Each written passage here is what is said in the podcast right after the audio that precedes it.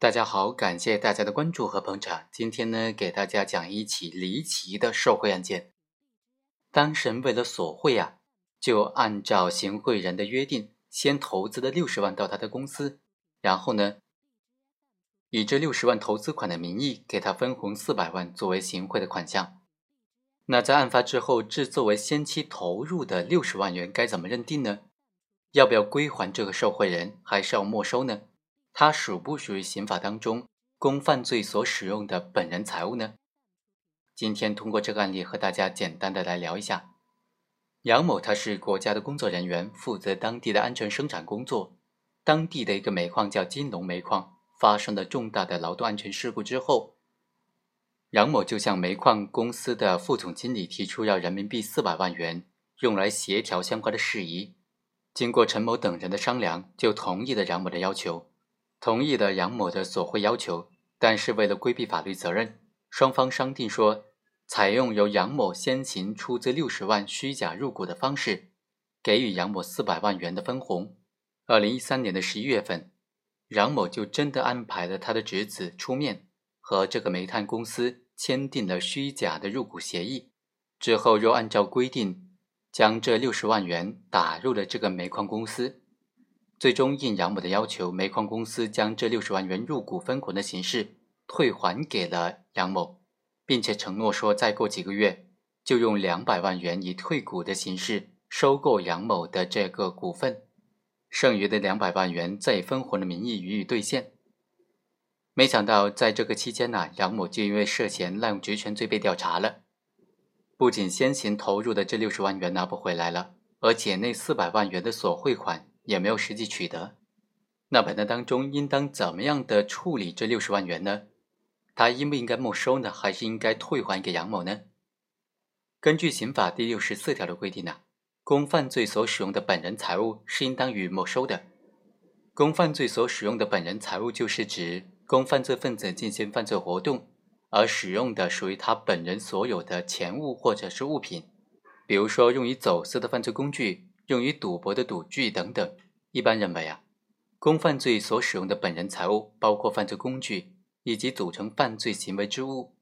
在实践当中，对于公犯罪所使用的本人财物的理解呢，就应当从公犯罪所使用以及本人财物两个方面进行着手和分析。具体来说，首先。公犯罪所使用，是指被告人有意识的将某种东西用于犯罪行为。被告人在使用的时候，对财物是为犯罪行为服务的，这一点呢，他有明确的认知和追求。也就是一方面，被告人对于财物用于犯罪行为具有概括的认识；另外一方面又付诸的实施。但是在具体案件当中，要注意分析这个公犯罪所使用的财物和具体犯罪行为之间是否存在直接的关联性。是否是密切相关的？二零零五年的十一月份，最高院、最高检就出台了关于赌博刑事案件具体应用法律若干问题的解释，当中就明确规定，赌资应当依法予以追缴，赌博的用具、赌博的违法所得，以及赌博犯罪分子所有的专门用于赌博的资金、交通工具、通讯的工具等等，都应当依法予以没收。这里的专门呢，实际上就是强调了这些财物和赌博犯罪行为之间应当具有直接的、密切的关联。换句话说，这个司法解释事实上就确认了应当将公犯罪所用财物理解为和犯罪行为具有经常性联系或者密切相关的财物这一规则。第二，本人财物呢，一般是指被告人对于财物享有的所有权。如果财物不是犯罪分子本人所有的，而是借用或者擅自的使用的他人的财物，那么财物所有人事前不知道是供犯罪所使用，就应当予以返还。但是，一般认为，从有利于防止相关财物再次用为犯罪，有利于剥夺犯罪分子再犯罪的物质基础等等理由出发呀，在充分的考虑比例对等、罪罚相当的原则以及公正司法理念的基础之上，对于恶意第三人或者重大过失的第三人所有的。以及共同所有的用于犯罪行为的财物，也应当进行没收。接下来，我们再分析一下像这种个人投资的款项，也就是交易型受贿、投资型受贿等等这样的受贿的话，怎么样认定他这种公犯罪所使用的本人财物呢？对于行为人个人投入的这部分，能不能进行没收呢？是当前司法实践当中遇到的难题了。要准确认定这些问题呢，就必须的理清交易、投资以及委托理财这些行为的性质，并且准确的认定他个人投资的数额和受贿犯罪数额之间究竟有什么关联，投资的数额和受贿数额之间该怎么认定？二零零七年的时候，最高检、最高院就下发了关于办理受贿刑事案件适用法律若干问题的意见，其中就对这类犯罪做了明确的规定。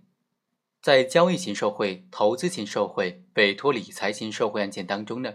交易、投资、委托理财只是贿赂双方为了规避法律制裁的手段。受贿人虽然有个人财产支出，但他的目的是为了掩盖权钱交易。即使受贿人收受的贿赂包含一部分合法的成本，但是对价成本主要是权钱交易的结果，其行为符合受贿罪的本质特征。第二，受贿人呢，他象征性的支付了对价，即使是产生了增值收益，也不是受贿人的善意取得，不符合善意取得不予追缴的这个原则。第三，整体剥夺受贿犯罪全部经济收益，是符合当前从严惩处腐败的现实的需要。所以啊，在交易型受贿、投资型受贿、委托理财型的受贿案件当中呢，对受贿数额的认定。应当将受贿人支付的对价除开，认定的受贿数额则应当依照刑法第六十四条的规定进行没收。但是啊，受贿人支付的对价就应当按照法律规定的公犯罪所使用的本人财物的认定标准，结合具体的个案实际情况，审慎的判断是否属于公犯罪所使用的本人财物。如果是的话，就应当依法没收。我们来看看这个案件。按照股权协议、承诺书以及这个煤炭公司的收据等等，可以证实陈国红、杨磊等人的证言。被告人杨某的供述是能够证实的，说他确实将自己的六十万元转到了这个煤矿公司，他的目的就是为了得到向他人索取的贿赂款四百万元。后来杨某因为担心他索要的四百万元不能得到，而且连投入的六十万元也没有办法收回，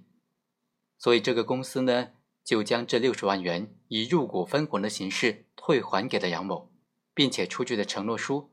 由此可以认定，杨某对于这六十万元是为了索取四百万元贿赂这个行为呢，有着明确的认识，并且将这六十万元付诸实施了入股的行为之后，积极的追求实现索取四百万元的犯罪目的。杨某象征性的投入六十万元和他索取四百万元的犯罪行为之间密切关联。并且直接为他的犯罪行为服务的，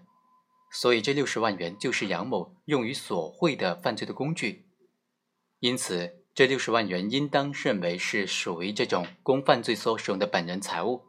按照刑法第六十四条的规定，应当予以没收上缴国库。好，以上就是本期的全部内容，我们下期再会。本文来自于刑辩参考，非常感谢这个平台提供的文章。